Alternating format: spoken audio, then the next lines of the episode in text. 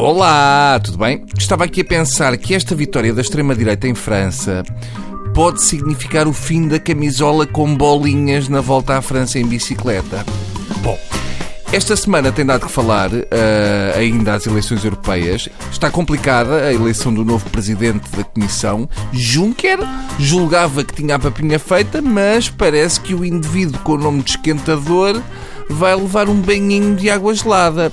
À partida eu não confio neste luxemburguês. Recentemente Juncker esteve em Lisboa em campanha e comparou Cristóvão Colombo aos socialistas. E disse que Cristóvão Colombo descobriu a América, mas foi o contribuinte que pagou a viagem. Para Juncker, descobrir a América foi uma estupidez despesista. Portugal nunca deveria ter organizado o Euro 2004 e os descobrimentos. Para que tanto dinheiro gasto em caravelas novas, só para uma viagem? Agora estão aí as caravelas às moscas, sem ninguém. Têm que usar as caravelas para fazer concertos com bandas celtas.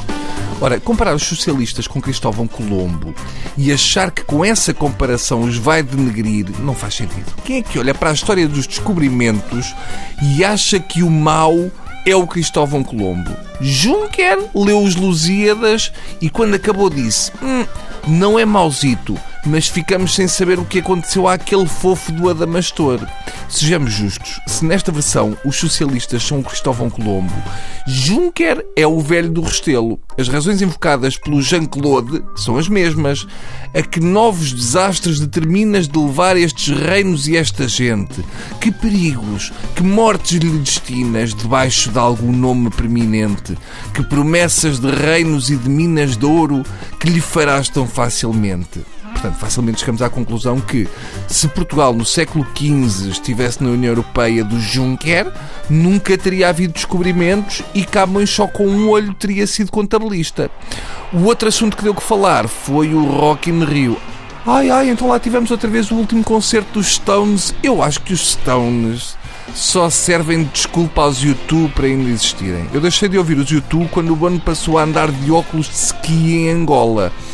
Os concertos dos Stones são o único sítio onde há mais reformados a assistir do que nos treinos do Benfica. Houve fãs que chegaram mais cedo e tiveram que esperar 8 horas junto às grades. Não custa nada, o pior de tudo são as varizes.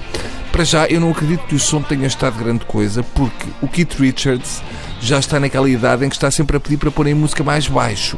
Mas o assunto que mais falou foi o facto dos Rolling Stones terem exigido uma pista de atletismo. É um bocado estranho, não é? Estou farto de pensar nisso.